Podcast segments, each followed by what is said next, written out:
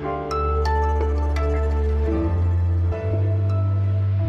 Hi, hier ist Janis Karmesin mit dem Nachmittagsupdate von Was jetzt? Und wer ist das denn hier? Hi, hier ist Jan Guldner und ich war für Zeit Online heute Morgen im Rhein-Ruhr-Express unterwegs, dem wichtigsten Pendlerzug in Nordrhein-Westfalen. Es ist Mittwoch, der 1. Juni und das heißt, ich darf Sie im kurzfristigen Zeitalter von 9-Euro-Ticket und Tankrabatt begrüßen. Wie teuer der Sprit und wie voll die Züge heute am ersten Tag waren, das erzählt uns unter anderem Jan dann gleich in der Folge. Außerdem hören Sie in dieser Ausgabe von Was jetzt, wie sich Spitzenpolitiker streiten und wie Schimpansen untereinander kommunizieren. Redaktionsschluss für diesen Podcast ist um 16 Uhr. Wenn in den Haushaltswochen im Bundestag eine sogenannte Generaldebatte ansteht, dann wird traditionell besonders leidenschaftlich gestritten. Denn dann geht es um das große Ganze, um das liebe Geld. Und wie sich das gehört an so einem Tag, war die Generaldebatte heute dann auch ein munteres Ping-Pong-Spiel.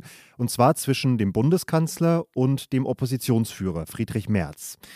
Das sah dann zum Beispiel so aus, dass Merz einfach mal ein paar Fragen in den Raum gestellt hat. Was heißt das, wenn Sie sagen, Russland darf diesen Krieg nicht gewinnen?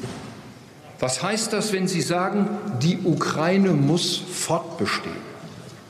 Warum sagen Sie nicht einfach und ganz klar, die Ukraine muss diesen Krieg gewinnen? Und auf diese Fragen hat Olaf Scholz dann geantwortet, ohne so wirklich zu antworten. Verehrter Herr Merz, Sie haben sich mit dem Text, den Sie sich vorbereitet haben, Ihrem Manuskript ja sehr viel Mühe gegeben. Allerdings muss man ausdrücklich sagen, das, was Sie hier vorgetragen haben, sind lauter Fragen. Sie sind hier durch die Sache durchgetänzelt und haben nichts Konkretes gesagt. More Beef wäre wirklich sehr vernünftig gewesen. Ja, Sie merken, die Stichelei stand da erstmal im Vordergrund. Merz hat dann an Scholz wiederum kritisiert, was er und viele andere schon seit vielen Wochen an Scholz kritisieren.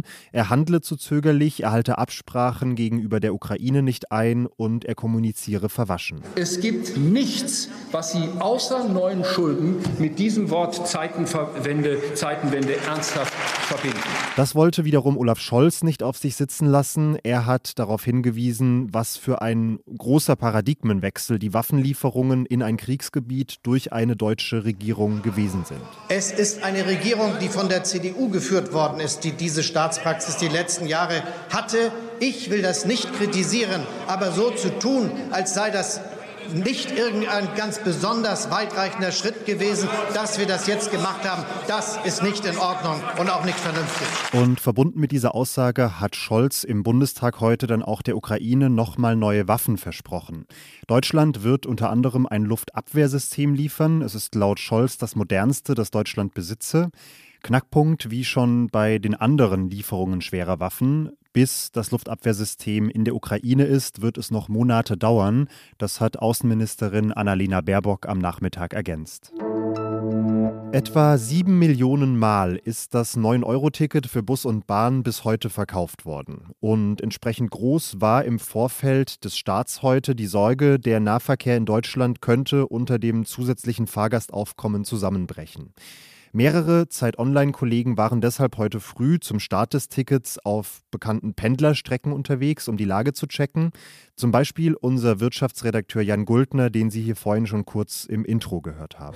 Eine Pendlerin hat mir erzählt, dass sie seit zwei Jahren nach Düsseldorf fährt. Normalerweise kriegt sie einen Sitzplatz, wenn sie am Kölner Hauptbahnhof einsteigt. Und heute musste sie dann aber schon am Hauptbahnhof stehen. Äh, das fand sie dann nicht so super. Das blieb aber erstmal eine Anekdote ohne wirklichen repräsentativen Wert, denn von einer Überlastung des Nahverkehrs war in der großen Fläche heute Morgen nichts zu sehen. Das berichten zumindest die regionalen Verkehrsunternehmen aus vielen Teilen Deutschlands und das berichtet auch mein Kollege Zacharias Zacharakis aus Berlin. In den Berliner S-Bahnen herrschte an diesem ersten Morgen mit dem 9-Euro-Ticket eigentlich Normalbetrieb. Die Sitzplätze waren morgens um kurz nach 8 Uhr schon gut belegt. In den Gängen knubbelte es sich etwas, aber eigentlich gab es kein übermäßiges Gedränge. Zacharias hat heute dann auch nochmal bei der Deutschen Bahn nachgefragt und der Sprecher hat den Start als ruhig beschrieben. Die Bahn sei auf das, was kommt, vorbereitet. Äh, jetzt würden sehr viel mehr Züge eingesetzt und auch sehr viel mehr Personal und man hofft so ein Chaos zu vermeiden. Äh, der Sprecher sagte wird wörtlich, es wird alles rollen, was rollen kann. So viel erste Analyse zum 9-Euro-Ticket nach Tag 1. Die erste richtige Bewährungsprobe, muss man sagen, dürfte dann wahrscheinlich das kommende Pfingstwochenende werden, wo traditionell viele Menschen äh, durch Deutschland unterwegs sind. Und offen ist auch, ob in den kommenden Wochen möglicherweise noch mehr Leute als aktuell aus dem Homeoffice zurückkehren und dann auch die Strecken noch stärker belasten. Heute war es so pandemiemäßig, glaube ich, noch ein bisschen leer. Und es bleibt immer dann so gerade beim Pendeln ein bisschen die Frage, ähm, ja, wie voll werden die Büros noch und äh, davon hängt dann auch ab, wie voll die Züge werden. Zeitgleich mit dem 9-Euro-Ticket ist heute außerdem auch der sogenannte Tankrabatt eingeführt worden. Hier war die Sorge, dass die Tankstellenbetreiber die Steuersenkungen möglicherweise nicht an die Kundinnen und Kunden weitergeben könnten. Aber danach sah es heute Morgen zumindest auch nicht aus. Das hat eine kurzfristige Analyse des ADAC ergeben. Die Preise für Diesel- und E10-Kraftstoff sind an den meisten untersuchten Tankstellen circa um die 17 bzw. 35 Cent gesunken, die ja als Tankrabatt vorgesehen sind. Eine detailliertere Analyse zur heutigen Preisentwicklung an den Tankstellen veröffentlichen wir im Laufe des Abends auch noch auf Zeit Online.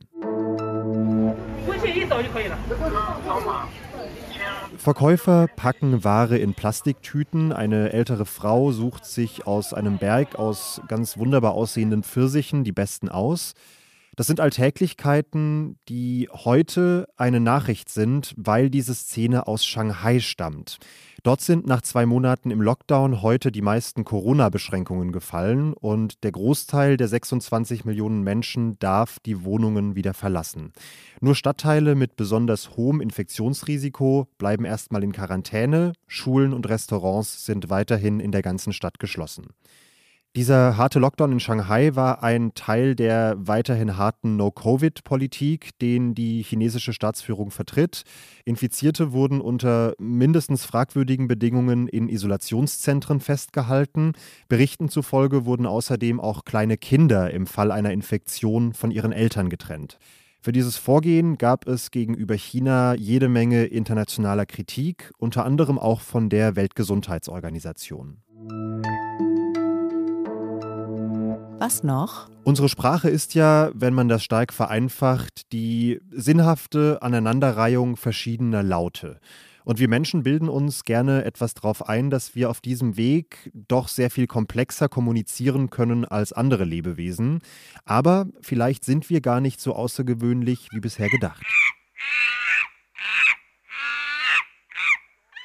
Forschende zweier Max-Planck-Institute haben an der Elfenbeinküste die Kommunikation von Schimpansen aufgezeichnet und analysiert. Und dabei haben sie über 390 verschiedene Laute erkannt, Worte quasi. Aber vor allem haben sie festgestellt, dass die Tiere bestimmte Laute immer wieder in festen Kombinationen aneinanderreihen. Man könnte also überspitzt sagen, sie bilden offenbar Sätze. Die Forschenden hoffen, dass die Erkenntnisse über die Sprache dieser nichtmenschlichen Primaten auch dabei helfen können, den evolutionären Ursprung von menschlicher Sprache zu verstehen.